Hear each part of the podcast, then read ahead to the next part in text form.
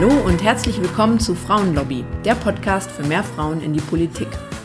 Dieser Podcast ist für alle, speziell für alle Frauen, die in Anbetracht unserer Weltlage häufig mal so das Gefühl haben, Mensch, eigentlich ist doch jetzt die Zeit, selber aktiv zu werden, mitzumischen in der Politik. Dann kannst du dich hier gerne mal herantasten und reinhören, wie Politik und Parteipolitik in der Praxis eigentlich so aussehen. Und wenn du bereits aktiv bist, dann hoffe ich natürlich, dass meine Gäste und ich dir ein Gegenüber sein können, dass wir dir jede Menge Input und Inspiration liefern, um dich auf deinem Weg zu stärken. Ich heiße Julia Post, bin seit 2015 politisch aktiv und seit 2020 bin ich ehrenamtliche Stadträtin in München. Hier will ich einen Raum zum überparteilichen Erfahrungsaustausch, für Skillsharing schaffen und auch Punkte aus dem politischen Alltag thematisieren, die meiner Meinung nach mehr Aufmerksamkeit verdient haben.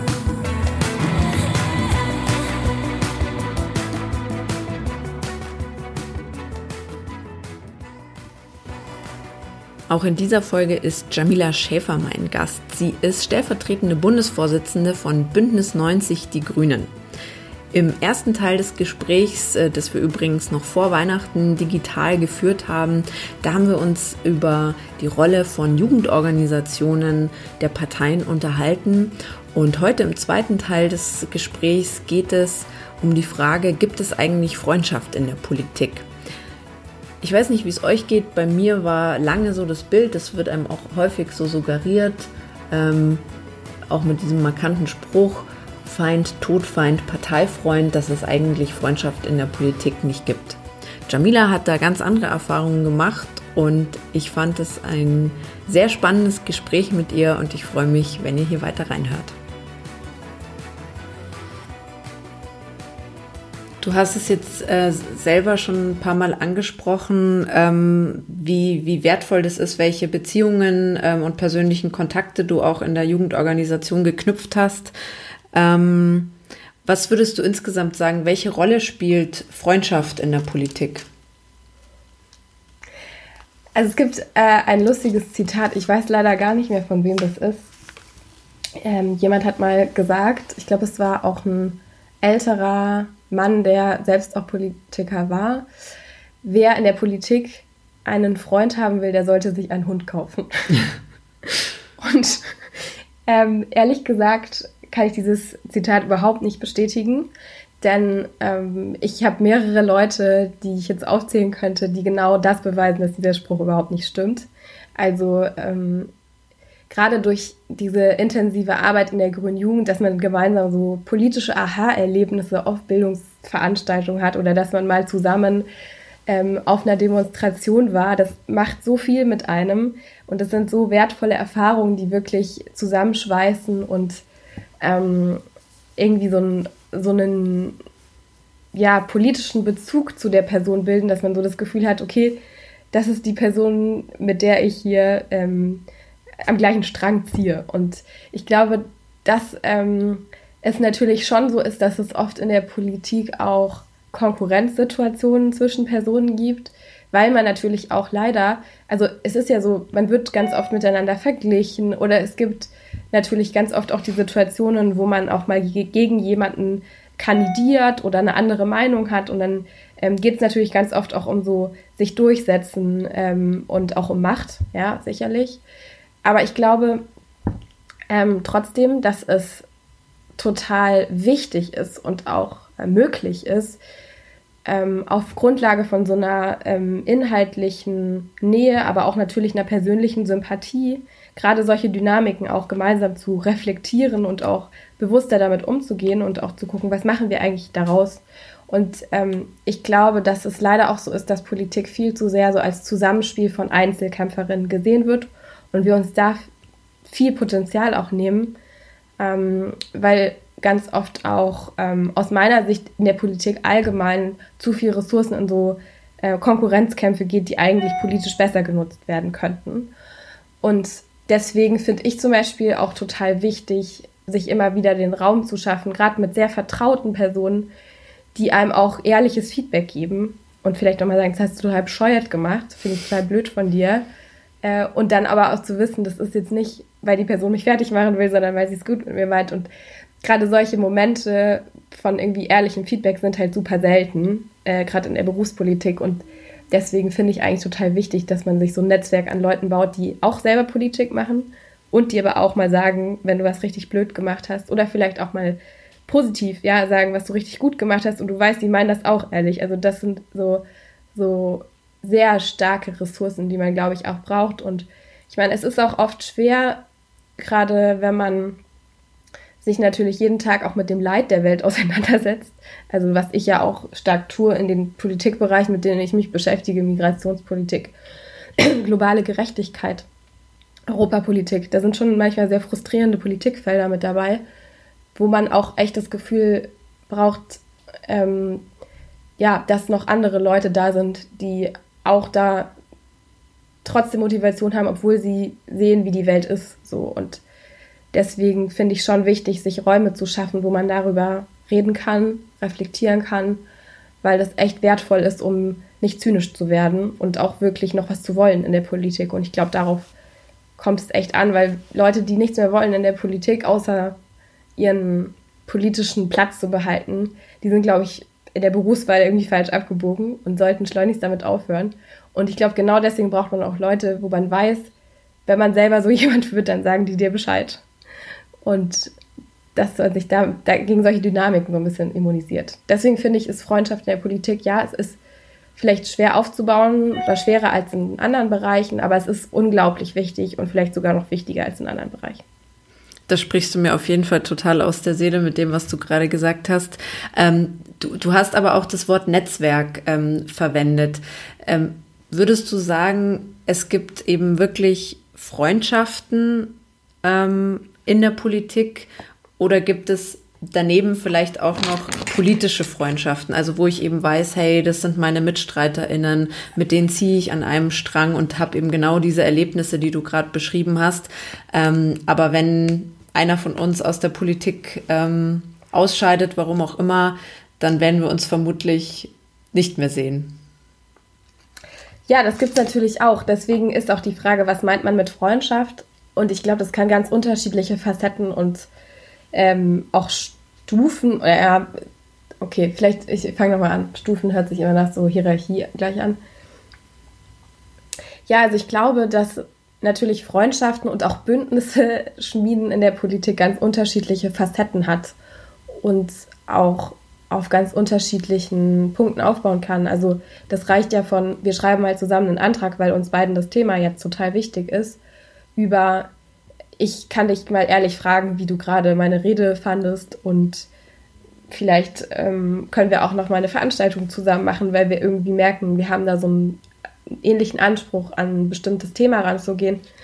Ja, bis hin zu, ähm, man macht wirklich irgendwie ähm, miteinander aus. Wir sagen uns gegenseitig Bescheid, wenn wir merken, dass die andere Person hier gerade wirklich Quatsch baut oder auf dem falschen ähm, Pfad unterwegs ist und ähm, gibt sich irgendwie auch so das Versprechen, sich gegenseitig ja auch den Raum zu schaffen, um so Prozesse und auch vielleicht auch emotionale Probleme, die dann im politischen Setting entstehen, wo es ja dann auch wirklich um sehr, sehr persönliche Fragen geht, ja dann auch einander ähm, gegenseitig dabei beiseite zu stehen.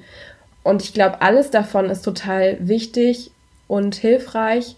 Und ähm, gerade diese Netzwerke, die du angesprochen hast, die vielleicht nicht immer vollkommen auf persönlichen ähm, ja, persönlichem, freundschaftlichen Austausch bestehen, aber eben auf, auf Grundlage von politischen Bündnissen, die sind, glaube ich, auch ähm, was sehr häufiges und auch etwas, was ähm, ja, was man wirklich bewusst aufbauen muss, um auch weiterzukommen und auch die Ziele, die man hat, irgendwie zu erreichen und gleichzeitig auch zu korrigieren, wenn man ähm, dann Feedback bekommt auf dem Weg zu einer politischen Beschlussfassung und nochmal merkt, oh, ich habe irgendwie was gar nicht hier mit einkalkuliert, aber andere Leute, die sich dafür auch interessieren, die haben da nochmal ganz andere Vorstellungen, die aber vielleicht total interessant sind und einen dann irgendwie weiterbringen.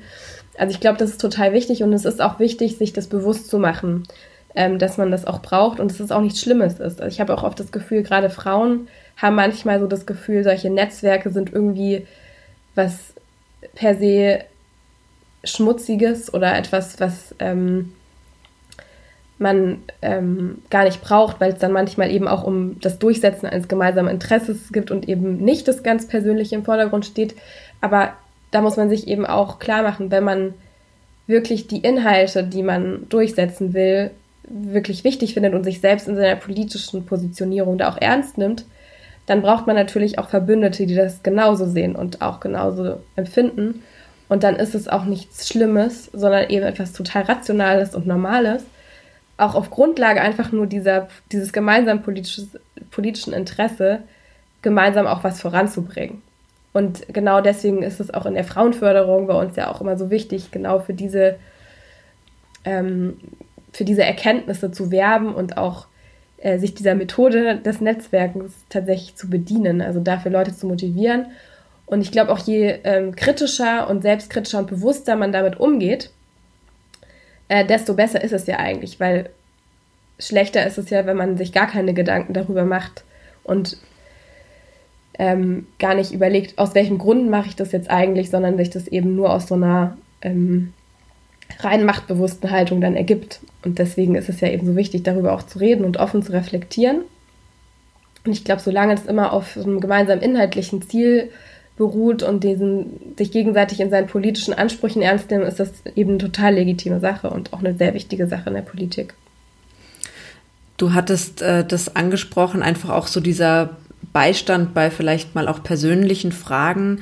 Ähm, würdest du sagen, dass Freundschaften, die, die jetzt vielleicht noch aus der Schulzeit bestehen oder so, eben außerhalb der politischen Welt, ähm, dass da manchmal vielleicht auch weniger Beistand möglich ist, weil diese Welt einfach oft ja einfach nicht bekannt ist und, und äh, viele Mechanismen, Dynamiken oder wie es einem da ergeht, mit welchen Problemen man da zu kämpfen hat, vielleicht auch ähm, einfach zu wenig verstanden wird, weil man sie nicht kennt. Und deshalb braucht man auch solche Leute eben in der politischen Welt. Ja, glaube ich schon. Ich glaube aber, dass es trotzdem auch wichtig ist, Freundschaften außerhalb dieses ganzen politischen Settings zu haben.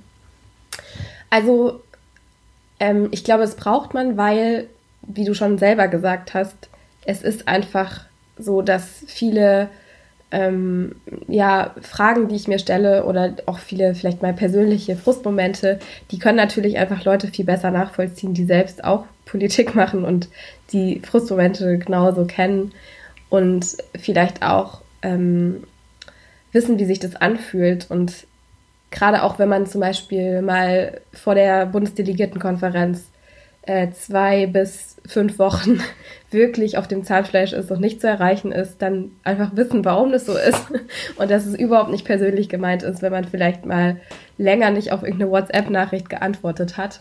Das ist wirklich auch schon sehr viel wert, diese Empathie So sorry an dieser haben. Stelle an alle, die noch auf äh, Rückmeldungen warten. ja, von mir auch.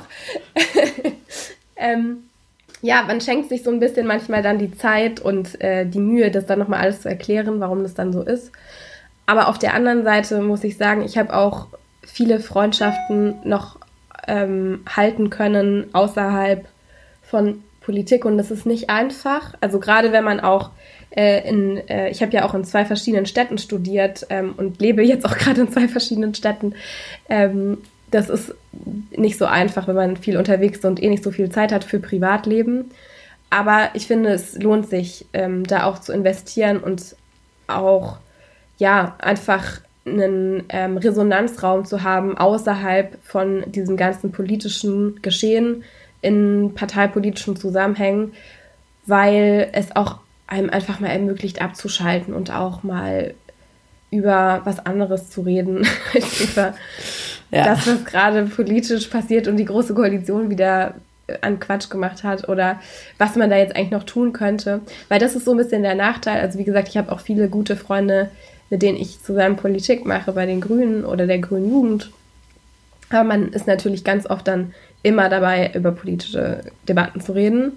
Und ähm, ich merke, dass es mir total gut tut, ähm, zum Beispiel mit Schulfreundinnen von früher äh, rumzuhängen und einfach über ein Buch zu sprechen, was wir irgendwie gelesen haben, oder ein, äh, eine Fernsehserie und ähm, oder auch über politische Fragen und deren Betrachtungsweise sozusagen so ein bisschen von außen auch mitzubekommen Und das finde ich oft sehr befreiend und ähm, schön. Und deswegen, und auch gerade mit meiner Familie, da macht auch niemand ähm, so aktiv Politik.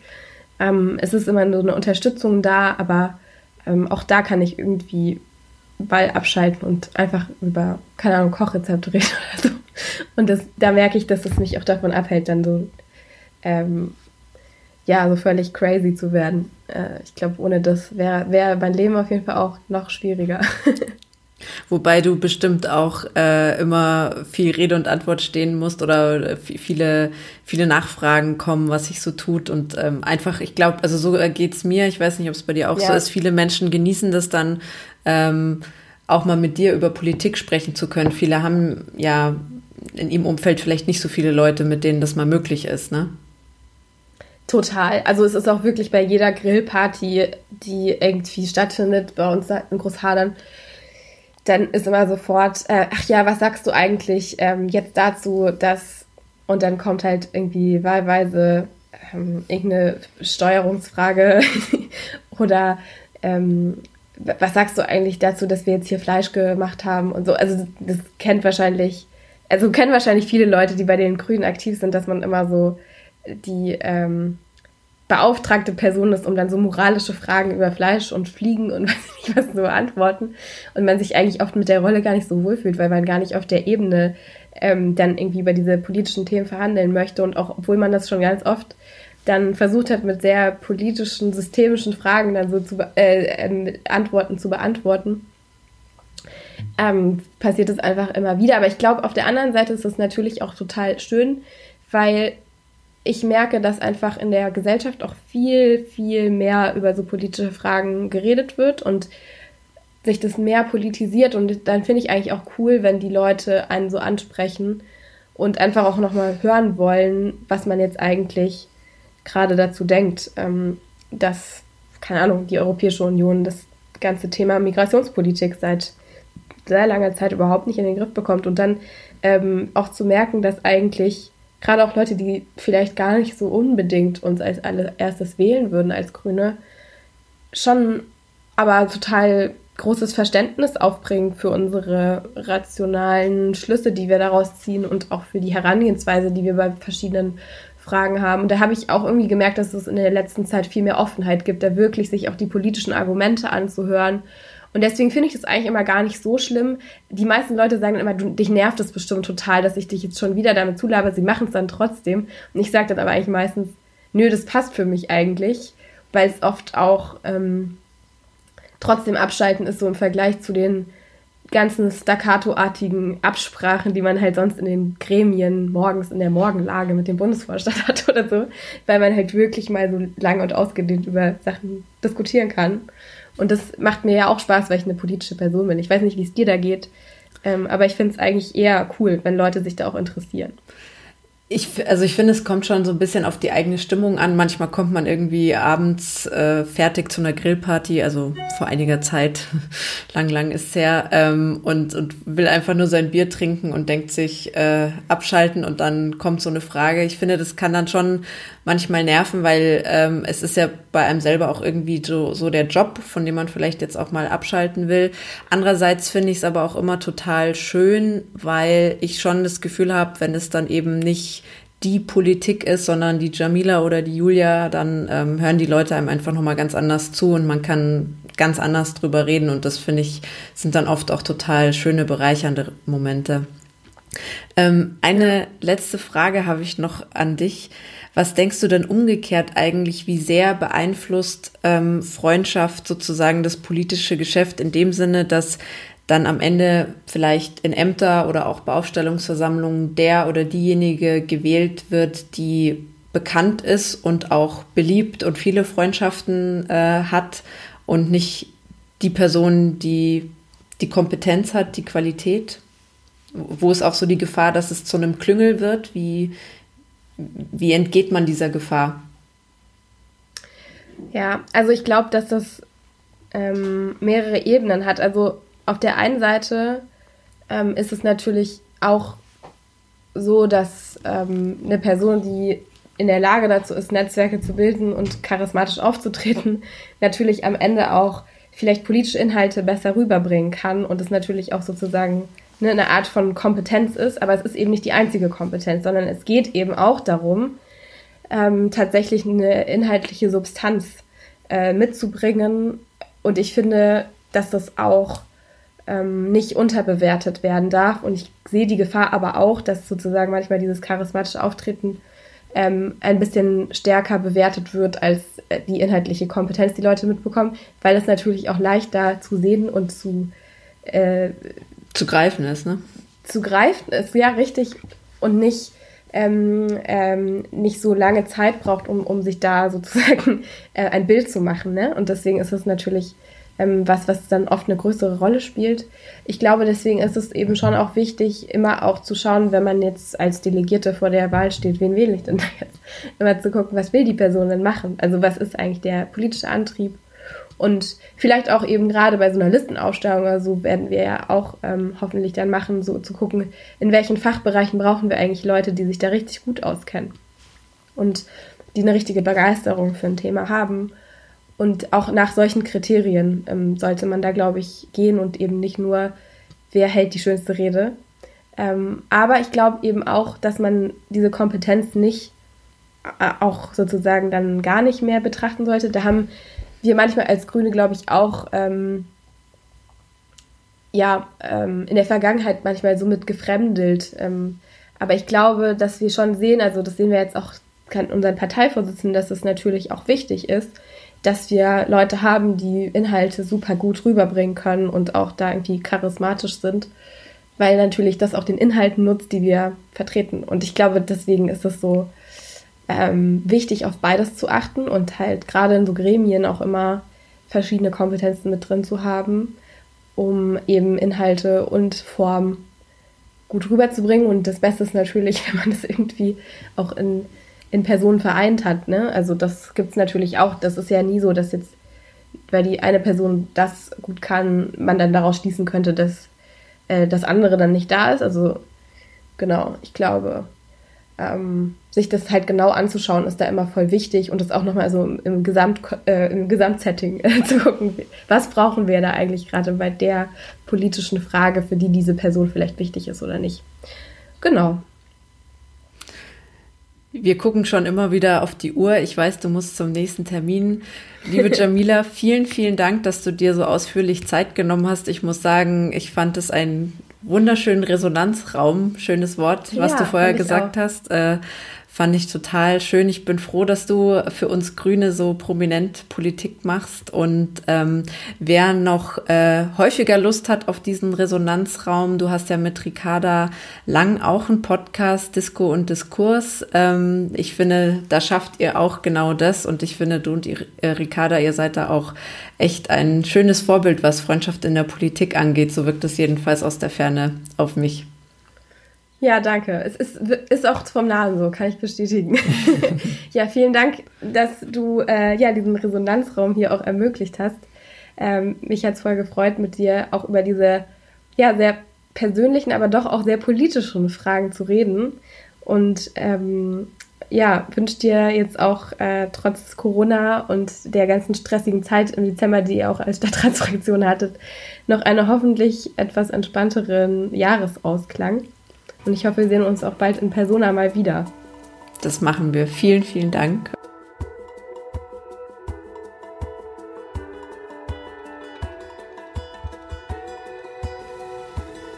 Ganz lieben Dank fürs Zuhören und dein Interesse.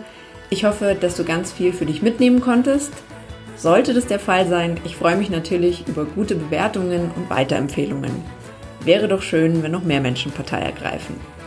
Abonnier den Podcast doch auch am besten gleich, sodass du keine Folge mehr verpasst. In der Zwischenzeit kannst du mir natürlich auch gerne auf meinen Social Media Kanälen folgen, die ich dir in die Show Notes packe. Dann bist du live dabei bei meinen ehrenamtlichen Aktivitäten und allem, was mir dort so widerfährt. Schreib mir auch gerne Themen und Fragen, die dich interessieren. Ich greife gerne alles auf, was die Community so bewegt. Bis bald zur nächsten Folge.